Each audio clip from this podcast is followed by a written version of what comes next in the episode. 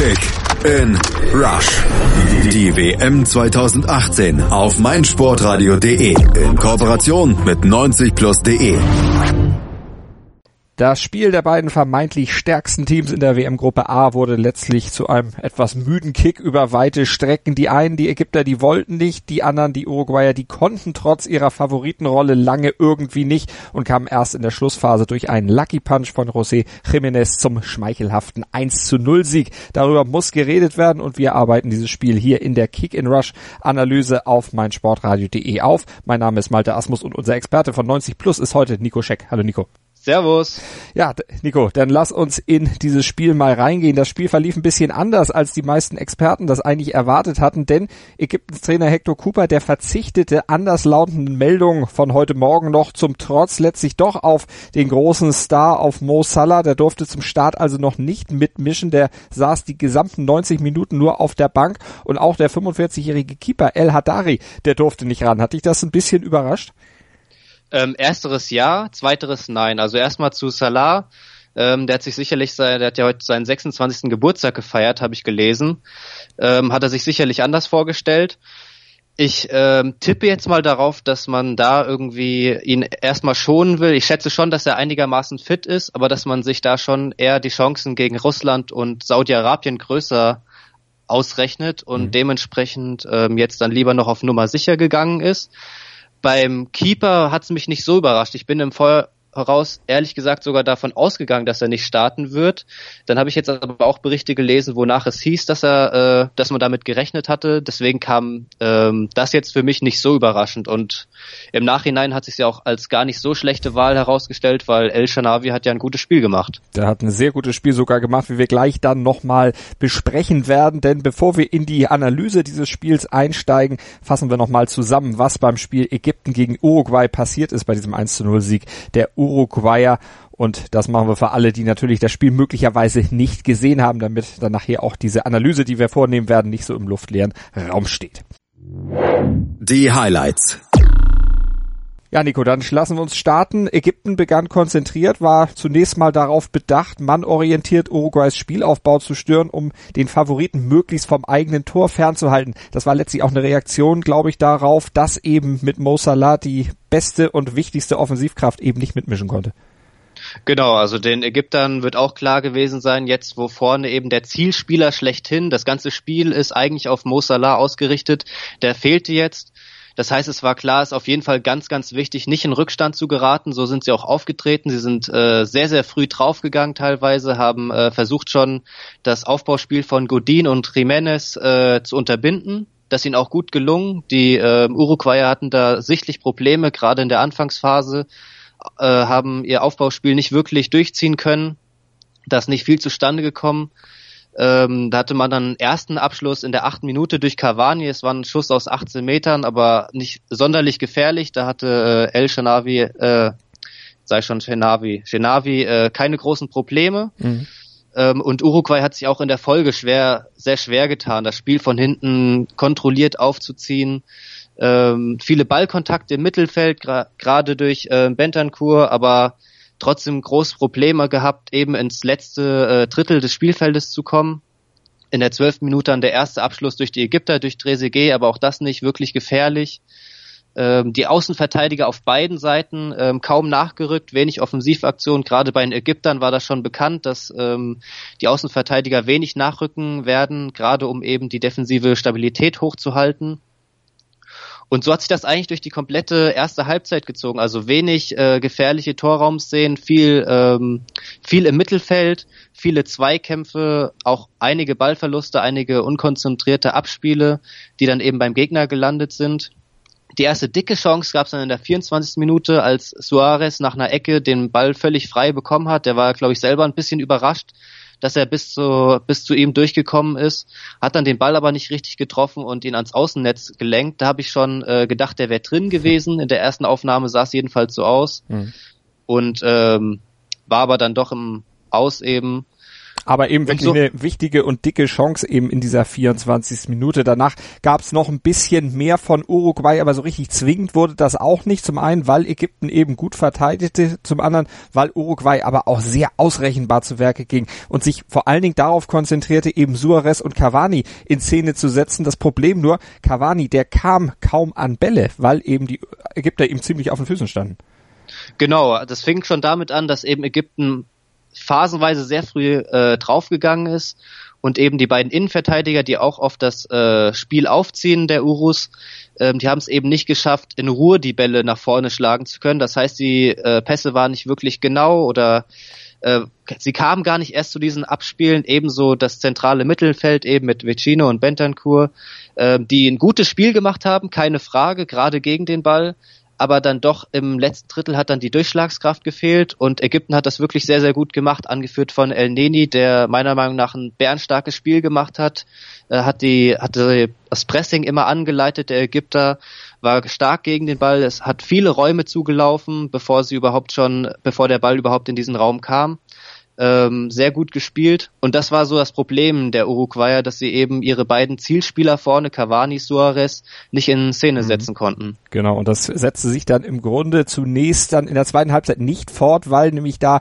die Uruguayer ein bisschen aggressiver, ein bisschen energischer und entschlossener auch rauskamen, gab auch gleich eine große Chance, denn hatte Cavani nämlich die Möglichkeit, Suarez steil zu schicken, den in den Strafraum einzusetzen, nur der scheiterte dann aus etwas spitzem Winkel am Knie des ägyptischen Keepers. Das war so die größte Chance kurz nach der Pause.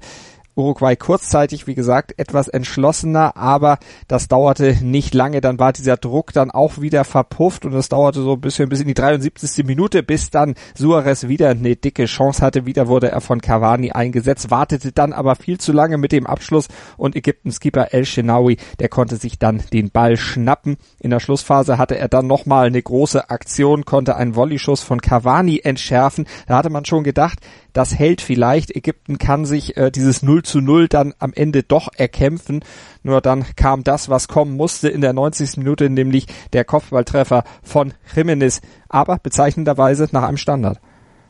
Genau, also es wurde ja schon im Vorhinein diskutiert, dass gerade Standards gefährlich werden können für die Ägypter, gerade weil ähm, Uruguay natürlich neben Jiménez auch über mit Godin, mit Suarez, mit Cavani über starke Kopfballspieler verfügt. Und so kam es dann eben in der 90. auch natürlich bitter für Ägypten, die bis dahin ein wirklich gutes Spiel gemacht haben und äh, die durchaus diesen Punkt äh, durch ihre kämpferische Leistung verdient gehabt hätten, mhm. auch wenn Uruguay natürlich in den letzten Minuten nochmal ordentlich Druck gemacht hat. Dann lass uns in die etwas tiefer gehende Analyse nochmal einsteigen hier bei Kick and Rush auf meinsportradio.de, der Analyse zum Spiel zwischen Ägypten und Uruguay. Die Analyse. Nico Scheck von 90 Plus, unser Experte heute hier bei der Kick-in-Rush-Analyse zum ersten Spiel des Tages zwischen Ägypten und Uruguay in der Gruppe A. Uruguay hatte 1 zu 0 gewonnen. Nico, die Taktik der Ägypter eben es wirkte fast so, als wenn sie wirklich nur auf diesen Punkt aus waren, das 0 zu 0 möglichst halten wollten. Ist das am Ende vielleicht auch einfach bestraft worden? Ich weiß nicht, ob es bestraft worden ist. Am Ende kann man es vielleicht so sehen, aber ich glaube, man muss auch denen zugute halten, ihnen fehlten jetzt einfach die Mittel, um da für mehr Gefahr zu sorgen. Man hat es gesehen, sie haben sehr, sehr oft die Bälle erobert, sie haben ähm, sehr gut gepresst, sie haben gut gegen den Ball gearbeitet, aber wenn sie dann, und da waren einige Aktionen dabei, gefühlt habe ich heute ähm, zehn, zwölf Mal die Aktion gesehen, wo ein Uruguay-Spieler den Ball unnötig äh, zu nah am eigenen Strafraum verloren hat. Aber das Umschaltspiel hat einfach nicht funktioniert, weil da hat man dann gesehen, dass der Zielspieler Salah einfach fehlt. Die Pässe kamen, der letzte oder vorletzte Pass kam dann meistens ungenau oder es war dann eben Verteidiger dazwischen und so kamen sie dann gar nicht dazu, diese Fehler zu nutzen, weil Uruguay hat durchaus äh, da einiges angeboten. Nur ähm, wusste Ägypten leider nicht diese ja, aus Sicht der Ägypter leider nicht zu nutzen. Mhm. Ähm, bitter, weil da war sicherlich mehr drin, denke ich. Ägypten selber hat hinten dann nicht sehr viel angeboten. Die hatten allerdings auch immer mal wieder den ein oder anderen Ballverlust, den Uruguay eigentlich hätte mehr bestrafen müssen angesichts der individuellen Klasse, die diese Mannschaft hat und der Fähigkeiten, die die Spieler alle eigentlich auf dem Platz haben. Nur bei denen wirkte das alles sehr ausrechenbar und wenig flexibel und vor allen Dingen manchmal auch drei Nummern zu langsam. Genau, es wirkte sehr, sehr behäbig. Also da war wenig Tempo drin, da war wenig, selbst wenn mal, wie du gerade gesagt hast, waren durchaus einige Situationen, wo sie einen Ball gewonnen haben, wo mal ein bisschen Platz war, aber da war dann wenig Tempo drin. Also ich habe, glaube ich, nur eine Szene im Kopf, den hat, glaube ich, Caceres, hat er sich den Ball geschnappt und ist mal äh, 10, 20 Meter in einem höheren Tempo gegangen, aber dann auch wieder abgestoppt diese Situation hätten sie halt besser ausspielen müssen. Da war auch wenig äh, Nachrückverhalten zu sehen. Das war alles äh, sehr ausrechenbar und äh, dann doch recht leicht zu verteidigen, mhm. gerade weil die Ägypter natürlich dann auch schnell wieder umgeschaltet haben, nach hinten gelaufen sind. El Neni, den ich eben schon sehr gelobt habe, der war ähm, auf dem Feld quasi überall zu finden. Und äh, da wird sich Uruguay im Vergleich zu dem Spiel noch ein bisschen steigern müssen, auch wenn es jetzt in, äh, in Anführungsstrichen gesagt nur gegen Russland und äh, Saudi-Arabien geht.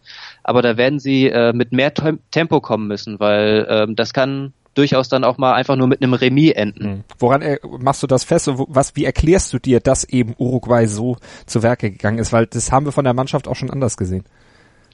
Das stimmt. Also zuerst mal würde ich sagen, hatte ich irgendwie das Gefühl, denen fehlt so ein klassischer Aufbauspieler, einer, der vorne die beiden äh, Stars auch mal wirklich in Szene setzen kann.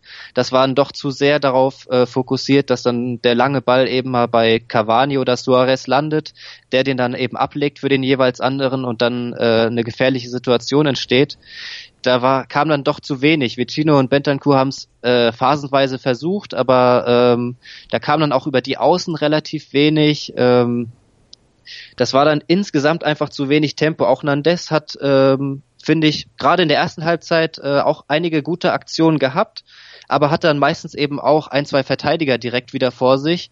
Und äh, ich würde sagen, mit ausschlaggebend dafür, dass vorne eben so wenig zustande kam, waren auch die Außenverteidiger auf beiden Seiten, mhm. aber auch gerade bei den Urus, äh, wenig Nachrückverhalten und ähm, wenn sie dann mal nachgerückt sind, dann kam wenig bei rum. Varela, ich glaube, der hat in diesem Spiel wahrscheinlich 10 oder 15 Mal geflankt, aber diese 10, 15 Flanken, die waren dann entweder äh, beim Torwart oder eben sind im Nichts gelandet. Und das muss, du hast es eben gesagt, gegen die anderen Gegner in dieser Gruppe natürlich besser werden. Äh, wir haben gestern das Spiel der russischen Mannschaft gegen Saudi-Arabien gesehen. Das sind ja die beiden Gruppengegner. Was wenn du dir die Leistung von Uruguay und Ägypten heute anguckst, äh, wo würdest du ja die beiden Mannschaften dann einordnen, tabellarisch im Kräfteverhältnis zwischen Russland und äh, Saudi-Arabien? Denn ich glaube, dass Saudi-Arabien wohl jetzt auch nach der Leistung gestern die schwächste Mannschaft in dieser Gruppe ist. Das äh, ist, glaube ich, zweifelsfrei festzustellen. Genau, also ähm, Uruguay würde ich auf jeden Fall auf Platz eins setzen. Da haben wir jetzt noch nicht alles gesehen. Das dürfte, denke ich, auch jedem klar sein. Das war heute ein schwaches Spiel, ist aber auch der Auftakt. Das darf man immer nicht vergessen. Äh, da tun es ja gerade die etwas stärkeren Mannschaften für gewöhnlich noch etwas schwer. Ähm, bei Ägypten und Russland tue ich mich etwas schwerer. Einfach aus dem Grund, weil Russland eben gestern nur gegen Saudi-Arabien gespielt hat. Da muss man gucken, wie sie gegen ein, eine bessere Defensive spielen. Und auf Seiten der Ägypter weiß man natürlich auch nicht, wie stark wären sie heute gewesen, wenn da vorne eben Salah gewesen mhm. wäre. Also da wäre heute definitiv mehr drin gewesen, wenn sie diesen Spieler gehabt hätten. Jetzt war er nicht dabei, das heißt, Ägypten muss auf jeden Fall die nächsten beiden Spiele gewinnen. Und jetzt am nächsten Spieltag treffen sie ja auch auf die Russen und da wird es dann äh, spannend zu sehen sein. Also ich denke, dieses Spiel wird dann entscheidend sein. Wer da gewinnt, kommt dann auch dementsprechend ins Achtelfinale. Erwartest du die Ägypter dann in diesem Duell dann auch wieder so passiv, wie sie, oder ne, defensiv, passiv möchte ich jetzt nicht sagen, weil sie haben ja hinten agiert, aber eben dann doch sehr tiefstehend. Äh, glaubst du, das machen sie gegen die Russen auch oder trauen sie sich da etwas mehr? Ich denke, da werden sie sich mehr zutrauen. Gerade wenn dann, davon gehe ich jetzt mal fest aus, Salah dann in der Startelf stehen wird, da haben sie ja ganz andere Optionen. Da ist ja, dann wird wirklich ihr ähm, eigentliches Spiel, was sie eben vollziehen, wird dann auch greifen, wenn sie ihren Zielspieler vorne haben. Ich denke, dass sie, dass beide Teams, auch die Russen, werden am Anfang sicherlich etwas vorsichtiger spielen, weil auch in dem Spiel wird es natürlich darum gehen, bloß erstmal nicht das äh, 1 zu 0 zu fangen. Und äh, da wird man eben auf Fehler des Gegners hoffen. Und das hat man heute schon gesehen. Ägypten ist stark in der Arbeit gegen den Ball. Nur sie brauchen dann eben auch diesen vorletzten und letzten Pass, dass der ankommt und dann eben auch ein Zielspieler, der diesen Ball verarbeiten kann. Und da werden sie natürlich mit äh, Salah in der Startelf, werden sie dann ganz andere Optionen haben. Dementsprechend schätze ich mal, dass Ägypten sich auch gegen Russland durchsetzen wird. Jetzt war das heute kein besonders hochklassiges Spiel über 90 Minuten. Trotzdem haben wir uns ja noch zur Aufgabe gesetzt, einen Spieler des Spiels zu küren. Für mich war das ja lange Zeit der ägyptische Torwart El Shaarawy. Äh, nur hinten raus, wenn du 1-0 verlierst, tue ich mich schwer, dann einen Torhüter, auch wenn ihn keine Schuld am Gegentor trifft, äh, dann zum Spieler des Spiels zu machen. Du hast auch einen anderen Kandidaten jetzt. Du hast ja auch schon einen angedeutet, den du zumindest lange auf dem Zettel hattest. Du hast dich aber letztlich für jemand anderen entschieden.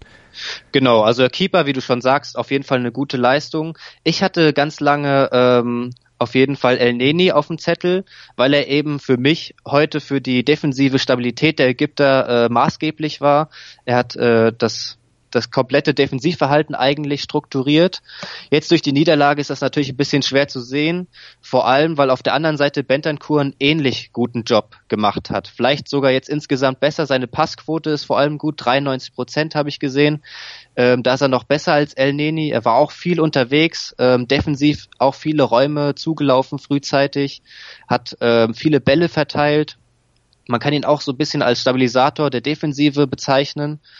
Und ähm, ja, da hat er sicherlich jetzt auch so ein bisschen den Winner-Bonus, dass er gewählt wird statt El Neni, einfach weil sein Team gewonnen hat und El Nenis Team nicht. Ich denke, insgesamt von der Leistung her geben die beiden sich nicht hm. viel, aber gerade auch durch die Passquote von Bentancur ist das äh, dann sicherlich nochmal ausschlaggebend.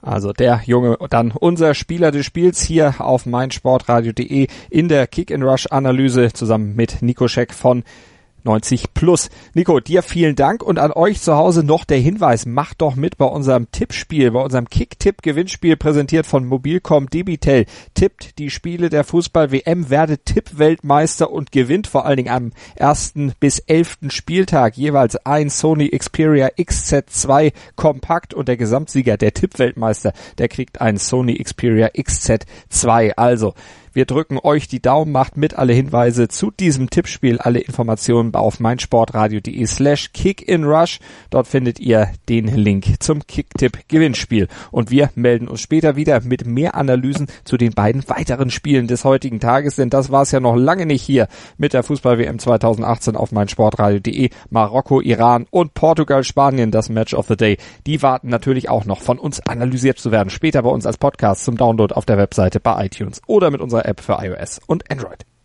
Kick in Rush. Das WM-Tippspiel auf meinsportradio.de. Präsentiert von Mobilcom Debitel. Registriere dich jetzt auf meinsportradio.de slash kick and rush und gewinne jeden Spieltag ein nagelneues Sony Xperia XZ2 Kompakt. Bereitgestellt von Sony. Kick and Rush. Die WM 2018 auf meinsportradio.de. Werde der Zar des Tippspiels.